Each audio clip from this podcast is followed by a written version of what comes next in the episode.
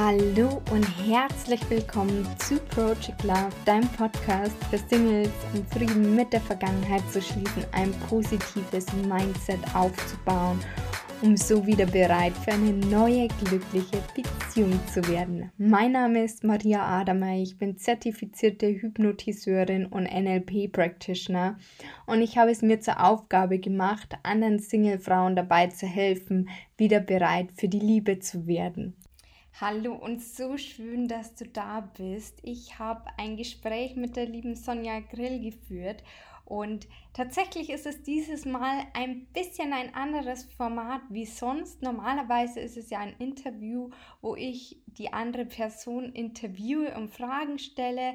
Dieses Mal ist es mehr ähm, ein Gespräch und wir sprechen über das Thema Angst. Und ja, das Ganze ist auch auf dem YouTube-Kanal von der lieben Sonja zu sehen. Also wenn du da gern reinschauen möchtest, dann schaust dir auch gern als Video an.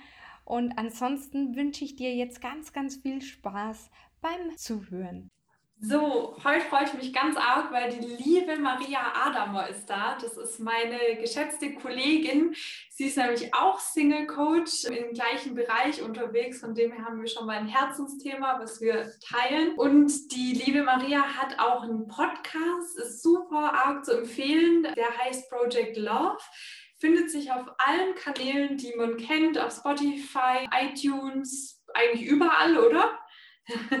Ja, bis auf die Android-Geräte, aber dafür bin ich auf Upspeak. Das ist eine App und die ist auch für alle erhältlich. Genau. Sehr cool. Und dann sag vielleicht gern auch selber noch was zu dir, wer du bist, wie du zu dem Thema gekommen bist, was dich da antreibt. Ja, erstmal Hallo und ja, herzlichen Dank, dass ich bei dir auf dem YouTube-Kanal sein darf. Und du bist ja dann auch, oder das ganze Interview ist ja bei mir im Podcast dann auch zu hören. Äh, meine Podcast-Hörer, wenn ihr das gern mal aus Video sehen wolltet, dann schaut gern zu lieben Sonja vorbei.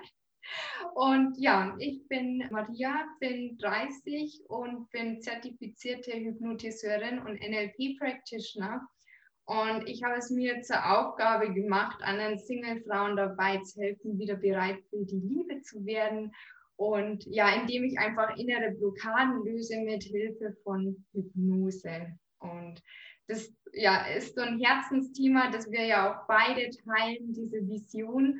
Und genau, ja, so viel, glaube ich, zu mir erstmal. Und ja, sag du auch gern noch ein paar Worte, denn wie gesagt, das Video ist ja dann auch bei mir im Podcast zu hören. Deswegen stell dich du doch auch gerne noch vor. ja, danke. Also mein Name ist Sonja Corinna Grill. Ich bin eben auch Single Coach und psychologische Beraterin. Deshalb freue ich mich auch unglaublich, ähm, so ein bisschen zu erforschen, wo vielleicht Unterschiede sind, wo Gemeinsamkeiten auch sind, in dem, wie wir quasi arbeiten. Und ja, ich habe mich eben auch auf das Thema mit der Beziehung spezialisiert. Natürlich im ersten Schritt auch eine Beziehung zu finden, wenn man sie gefunden hat, sie zu halten und zu verbessern. Und ganz wichtig auch die gute Beziehung zu sich selber zu führen. Und ja, das, deshalb, ja, das sind so meine Themen. Sehr schön. Wir haben ja schon im Vorgespräch ja voll festgestellt, dass wir voll viele Gemeinsamkeiten haben, auch natürlich in unseren Teams logischerweise wir da die gleiche Denkweise haben. Aber ich glaube, es ist immer ganz spannend zu erfahren, wie denn die eigene Geschichte so ist, weil oftmals sagt man ja nicht so, ich werde jetzt heute Single Coach, also bei mir war es zumindest nicht so, sondern ähm, da ist ja oft eine Geschichte dahinter und von dem her, ja, wie war denn deine Geschichte? Ja, also bei mir ist es auf jeden Fall auch so, dass es eben was mit meiner eigenen Erfahrung zu tun hat. Ich war ewig lang so unglücklicher Single oder ich war auch gar nicht immer durchgehend Single. Ich hatte eigentlich ziemlich viele so kurze Geschichten, aber eigentlich überwiegend unglücklich verliebt und überwiegend haben die Beziehungen entweder auch nicht lang gehalten oder sind relativ schnell schon geendet witzigerweise so in meiner Jugend hätte ich gesagt, da sind die Beziehungen schneller geendet und umso älter ich wurde, hatte ich immer mehr das Gefühl, ja, es will sich gar keiner mehr überhaupt festlegen. Und genau, da, also für mich war das auf jeden Fall immer ein Thema, wo schon mit, mit Leid auch verbunden war, wo es lag mir einfach schwer auf der Seele. Und ich habe auch gemerkt, dass es gar nicht nur mir so geht, sondern auch ganz vielen Freundinnen ging es so. Und immer wenn ich mich geöffnet habe und darüber gesprochen habe, dann kam das eigentlich immer mehr, ja, auch zurück. Und das war dann so, dass ich in meiner Ausbildung natürlich auch immer mit einem Ohr zugelauscht habe, ah, was kann ich jetzt für mich mitnehmen? Und mich dann mit der Zeit immer mehr entschieden habe, das eben auch dann beruflich anzuwenden, um all meine Erkenntnisse einfach auch in die Welt zu tragen, um das weiterzugeben. Und da ist mir halt auch ein ganz großes Anliegen, den Frauen Mut zu machen, weil ich glaube, meistens denkt man ja einfach, ja, es ist halt so, man kann nichts machen, aber das ist eben nicht die ganze Wahrheit, man kann da ja ganz viel machen. Ja, absolut. Und du hast dich ja auch dann entschieden, ähm, ja auch noch die Ausbildung zu machen, die ja auch sehr, sehr wertvoll, glaube ich, in dem Bereich ist. Ja, das auf jeden Fall, ja. Ja, also die Ausbildung, die ich gemacht habe, das war ja auch eine ähm, dreijährige Ausbildung zur individualpsychologischen Beraterin, also eine psychologische Richtung und da aber so eine ganz spezielle Richtung auch so der größte Unterschied zu den meisten psychologischen Richtungen, die man so kennt, ist, dass man ja ganz oft nach dem Warum fragt. Also in der klassischen Psychoanalyse ähm, geht es eigentlich immer darum, warum das eben so ist. Und danach fragen wir schon auch, weil äh, einfach viel schon in der Kindheit auch veranlagt wird und mitgegeben wird. Aber da hört es halt nicht auf. Es geht dann quasi auch weiter, dass man eben in die Zukunft schaut. Und so eine ganz, ganz wichtige Frage in der Individualpsychologie ist, wozu? Und das war für mich schon so die erste Erkenntnis und die erste Frage, ja, wozu suche ich mir denn Partner, die mich gar nicht wollen, äh, die ja, mir gar nicht das Gefühl geben, dass ich so toll bin, wie ich sie finde wozu halte ich an denen fest? Und, wenn ich äh, ehrlich bin, gab es auch immer andere Männer, die mich toll fanden, die mich richtig klasse fanden, aber die fand ich immer langweilig und uninteressant. Wie, wie war das bei dir? Kennst du sowas auch oder was ist denn da deine Geschichte zu dem Thema?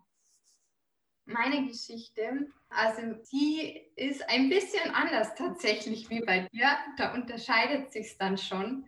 Und zwar ist so, dass ich, ja, dass mein Ex mich damals betrogen hat und ich ewig aber trotzdem nicht über ihn hinweggekommen bin, weil das so vom einen Tag auf den anderen war es aus, also sehr unerwartet aus meiner Sicht.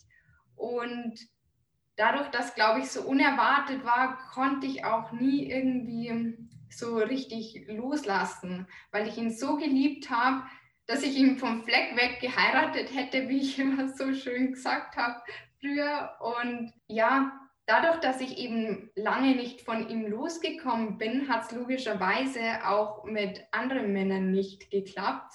Und man kommt dann irgendwann so in dieses Rad rein, dass man bestimmte Gedanken immer wieder denkt und sich daraus einen Glaubenssatz ja auch am Ende des Tages formt. Vielleicht bin ich nicht hübsch genug, dass ich einen Partner finde. Also auch dieses Thema Selbstzweifel wurde immer prägnanter.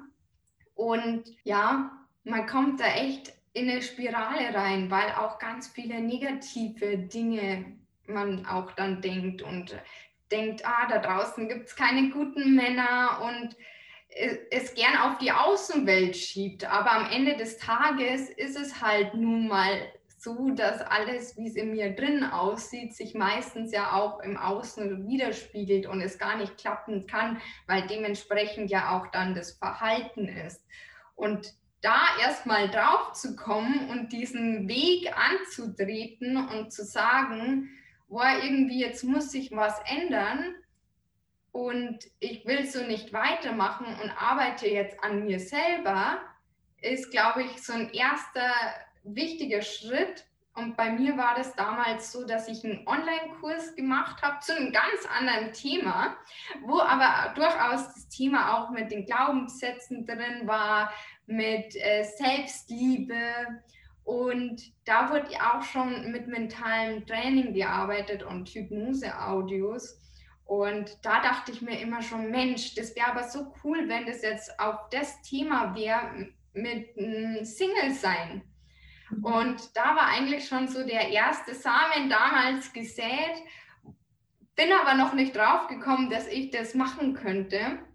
Tatsächlich habe ich bei der Firma von dem Online-Kurs später dann auch ein Praktikum gemacht und da waren alle irgendwie Coaches oder ganz viele und haben auch einen NLP-Practitioner gemacht. Und da habe ich dann die Entscheidung gefällt, äh, dass ich das auch machen möchte.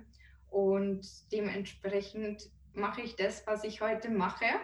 Und ist eine Herzensangelegenheit und aus einem eigenen Schmerz auch raus, weil damals sozusagen der Weg mit diesen Themen angefangen hat, dass ich selbst für mich einfach die Sachen bereinige und loslasse. Und es gibt definitiv eine Abkürzung ähm, und das ist halt nun mal übers Coaching.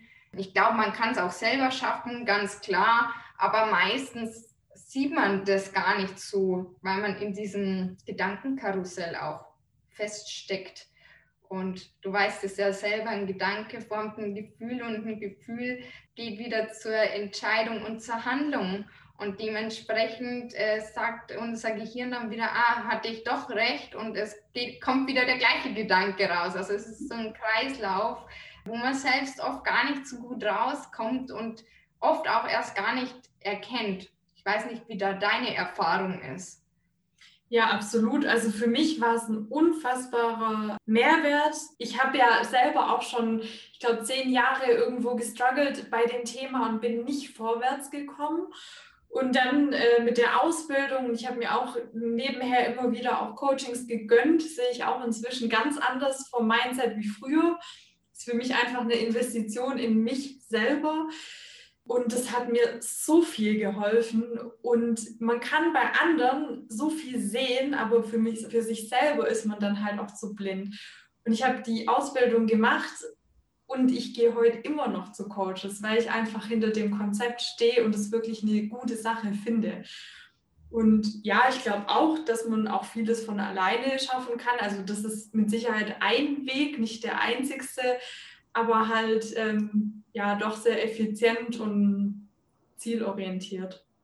Absolut. Also ich mache ja auch immer noch gern ja, Gruppencoachings oder meine Form ist einfach Online-Kurse.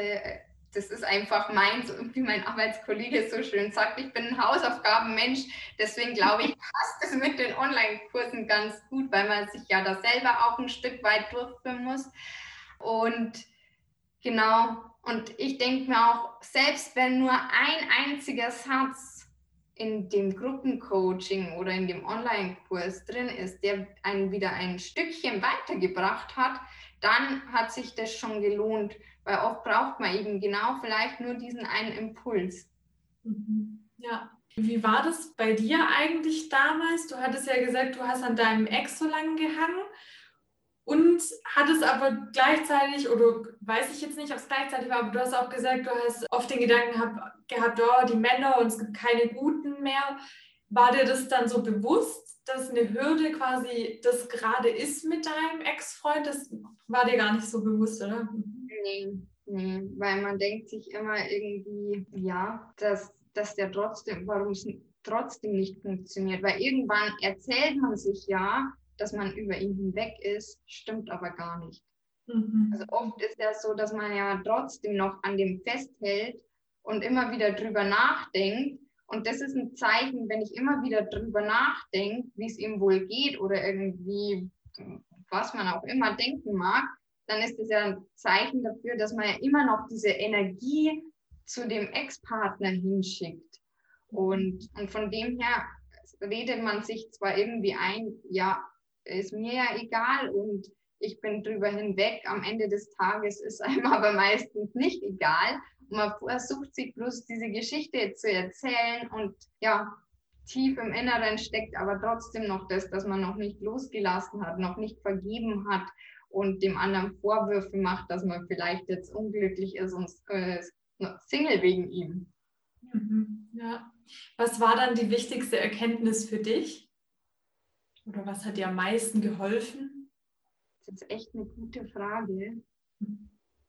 Ich glaube, am Ende war es alles zusammen. Also, dass ich an meiner Selbstliebe gearbeitet habe, an meinen Glaubenssätzen, ja, einfach allgemein angefangen habe, meine innere Welt zu, umzuprogrammieren und auch am Ende des Tages zu vergeben. Heute bin ich total dankbar, dass er mich damals verlassen hat. Hättest du mich das vor fünf Jahren oder keine Ahnung, vor sechs, sieben Jahren gefragt, hätte ich gesagt, ja, nee, äh, total scheiße und was weiß ich. Aber heute bin ich sowas von dankbar dafür, dass so gekommen ist, wie es gekommen ist. Weil sonst würde ich nicht jetzt heute mit dir da sitzen und drüber sprechen. Und ich glaube, dahin zu kommen, das geht, geht auf alle Fälle schneller, wie es ich damals geschafft habe, weil ich mir alles so einzeln zusammensuchen musste und dann nicht die Erkenntnisse hatte und das auch nicht wusste. Ja, genau. Ja, schön. Vielen Dank fürs Teilen auch.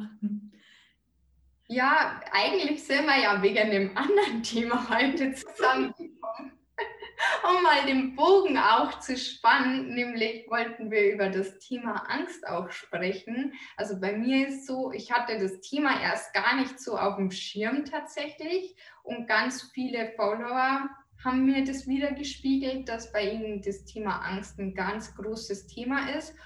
Und rückblickend habe ich dann auch festgestellt, ah, Moment mal, ich glaube, ich hatte auch ganz, ganz lange Zeit Angst, mich auf was Neues einzulassen, weil ich Angst hatte, wieder verletzt zu werden. Und bei dir ist ja auch so, dass ja eine Angst auch heute noch mitspielt, hast du ja vorher gerade schon angesprochen im Vorgespräch. Und das finde ich mega, mega spannend. Ja, also da hole ich vielleicht ganz kurz aus, dass man so ein bisschen verstehen kann, was da bei mir quasi mitschwingt. Also meine Eltern haben sich ganz klassischerweise scheiden lassen, was für mich schon so der erste Verlust war, weil von heute auf morgen mein Papa weg war. Also es war richtig so eine Schlammschlachtscheidung mit Kindesentzug. Und als ich 15 war, ist mein Papa dann auch ähm, verstorben an Krebs. Als ich äh, 21 war, meine Mama. Und ja, dadurch war eigentlich so das Thema Verlust wahnsinnig präsent in meinem Leben von klein an und immer wieder bestätigt natürlich. Und es hat eine ganz große Angst vorm Verlust äh, bei mir ja, sich quasi eingenistet. Und das Spannende ist aber, das war mir nie bewusst. Weil als kleines Kind oder auch als 15-Jährige, wenn man da so einen schweren Verlust hat, ist ja eine ganz wirksame Schutzstrategie, dass man ja trotzdem weitermachen kann, dass man trotzdem ja weitermachen, weiterleben kann, verdrängen. Und es hat bei mir wunderbar funktioniert und ich bin auch dafür dankbar, dass es da ähm, ist, weil es mich so sehr beschützt hat vor, vor vielem. Nur war mir einfach das gar nicht bewusst, weil durch die Verdrängung merkt man ja gar nicht, dass man Angst hat. Und ich hatte ja am Anfang auch gesagt, die große Frage der Individualpsychologie ist einfach, wozu suchen wir uns immer wieder denselben Typ Partner aus? Und mein Wozu ist quasi, ja, um eigentlich zu vermeiden, wieder äh, diesen Verlust äh, zu haben. So wie es ja bei dir jetzt wahrscheinlich war, um zu vermeiden, wieder verletzt zu werden. Und ja, als ich das erkannt habe, konnte ich damit einfach viel besser arbeiten, weil dann ist man ja zumindest schon mal in seiner Kraft, in seinem Machtbereich und halt eben nicht davon abhängig, dass es halt, wie du es ja auch sagst, die Gedanken kannte ich ja natürlich auch, dass es halt eben nur blöde Männer gibt. Da kann ich ja gar nichts dran machen. Und weil du gesagt hast, dass die Angst immer noch präsent ist, das ist bei mir auf jeden Fall so. Deshalb, ich glaube, manchmal kann man Ängste ganz gut lösen, durch Selbstliebe, durch innere Arbeit, welche Wege man da auch immer nimmt. Und manchmal ist es okay, wenn die Angst auch bleibt, weil auch die Angst vor dem Verlust hat ja wieder eigentlich eine Schutzfunktion. Aber man darf halt damit lernen, umzugehen und ja, trotzdem Entscheidungen zu treffen, die einen dahin führen, wo man hin will. Und ich merke das zum Beispiel heute noch, wenn ich äh, einen Trigger, also so ein Auslöser bei mir, ist ganz typischerweise, wenn ich von meinem Freund nicht die volle Aufmerksamkeit bekomme oder voll in dem Sinne, dass er einfach auch manchmal so Tage hat, wo er, wo er so ein bisschen Tunnelblick hat, wo er gestresst ist, wo er ähm, nicht die Zeit hat, eben mir viel Aufmerksamkeit zu geben. Und da darf ich halt auch heute noch lernen, okay, es ist ein Mensch, er ist auch mal schlecht drauf, er hat auch mal seine Tage, wo er eben äh, ja einfach Zeit auch für sich braucht, Ruhe braucht. Genau. Und da eben zu lernen, mich selber zu beruhigen. Also passiert es immer noch, dass ich da quasi reinrutsche, aber schon wesentlich weniger, wesentlich weniger tief und ich komme einfach auch viel, viel schneller raus. Ja, auch die Bewusstmachung wahrscheinlich, ah, okay, jetzt habe ich wieder die Gedanken, das lässt sich auf das und das zurückführen. Ja, total, weil ich erwische mich eigentlich auch immer nur bei den Gedanken, die ich inzwischen halt so gut kenne, ich sage da manchmal auch ganz gern, man muss sich halt so gut kennen, dass man sich selber nicht mehr verarschen kann.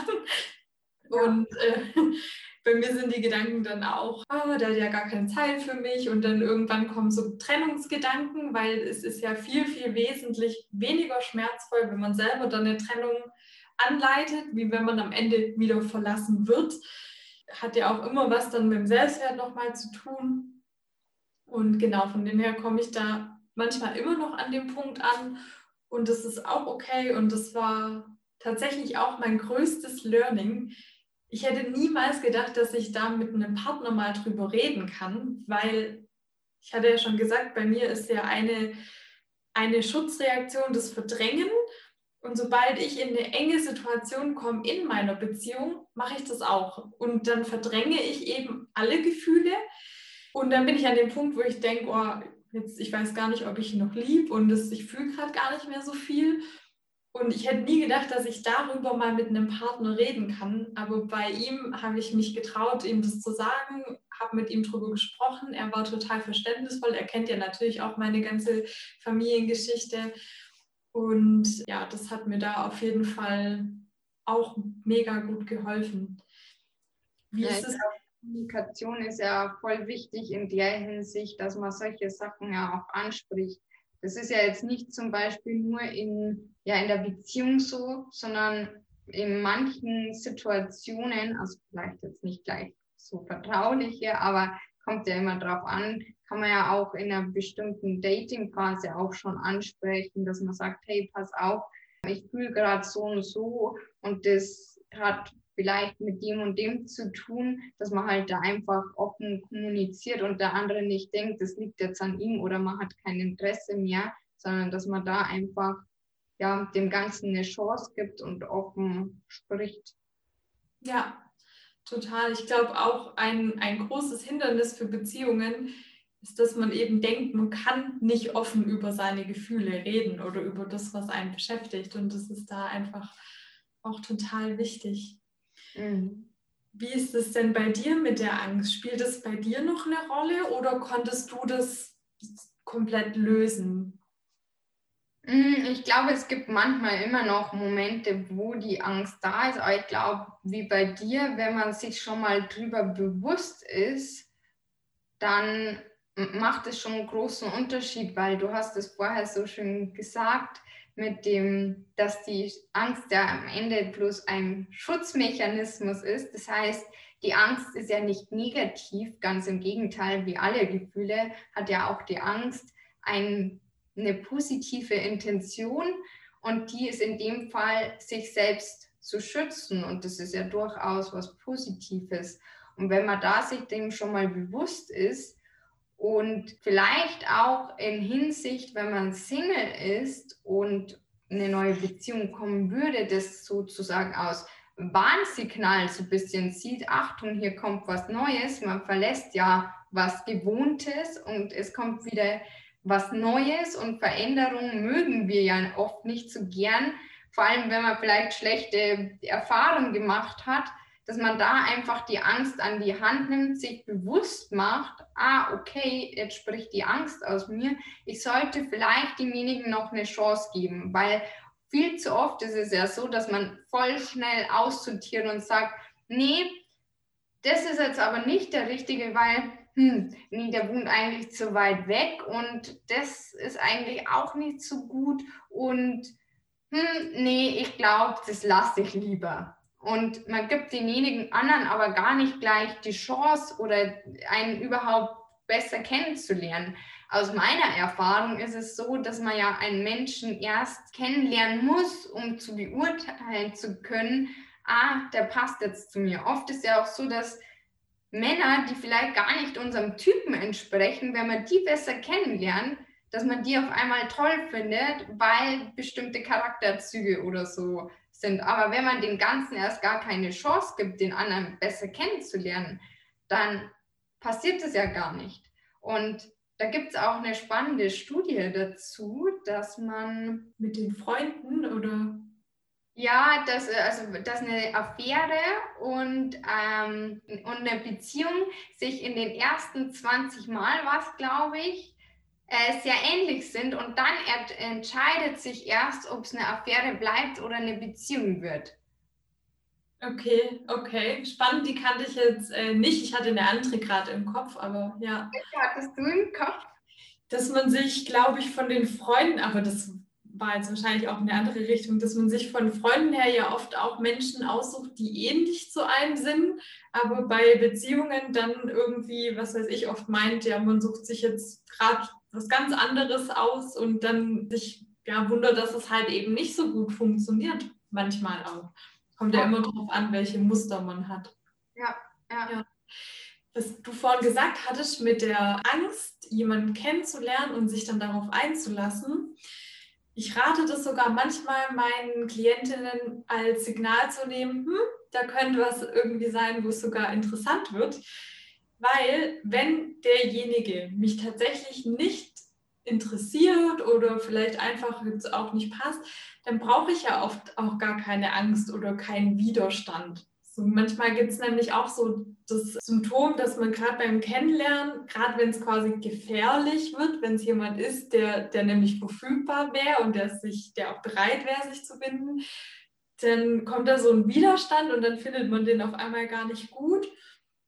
Und da haben teilweise Klientinnen von mir, ich glaube, man zieht auch oft ähnliche Klienten an, also mit den ähnlichen Themen, die man selber hat, dass die dann eben das nicht unterscheiden können. Ja, ich weiß gerade jetzt aber nicht, ist es gerade meine Angst oder ist es jetzt einfach auch berechtigt, den nicht gut zu finden.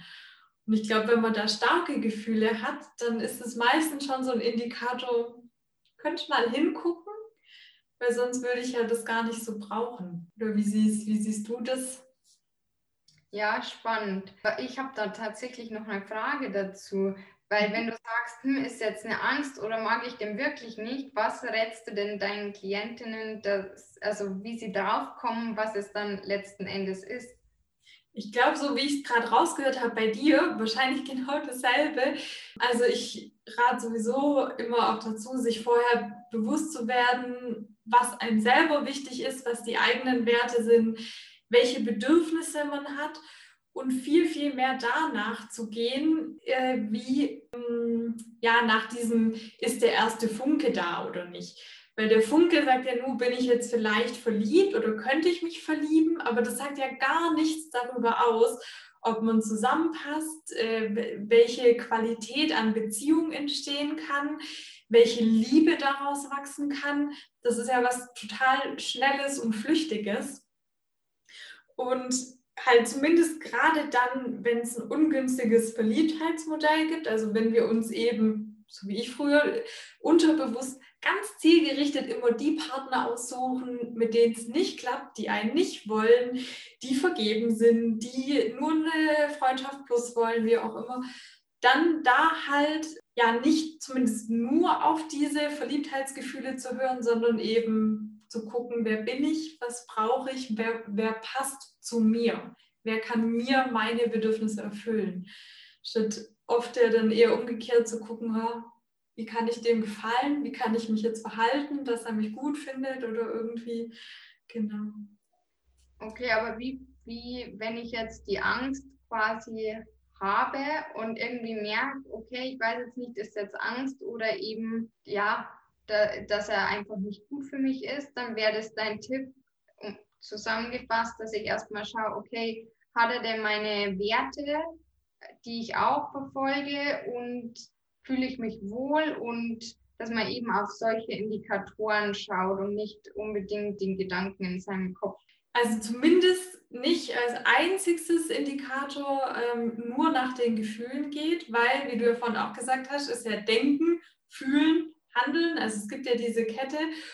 Und wenn ich einfach, muss ich ja auch nicht immer hören, aber wenn ich diese Glaubenssätze habe oder Gedanken habe, wie ich könnte verletzt werden, ich könnte abgelehnt werden, ich könnte was weiß ich was, dann werde ich sehr wahrscheinlich nicht die, die tollen Gefühle entwickeln. Also da wirklich auch erstmal dran zu bleiben und ja, ich glaube, vor allen Dingen einfach eine Chance zu geben. Studien haben auch gezeigt, dass man sich, glaube ich, durchschnittlich beim vierten Treffen erst verliebt. Also da auch nicht gleich so schnell in diesem Aussortieren zu sein.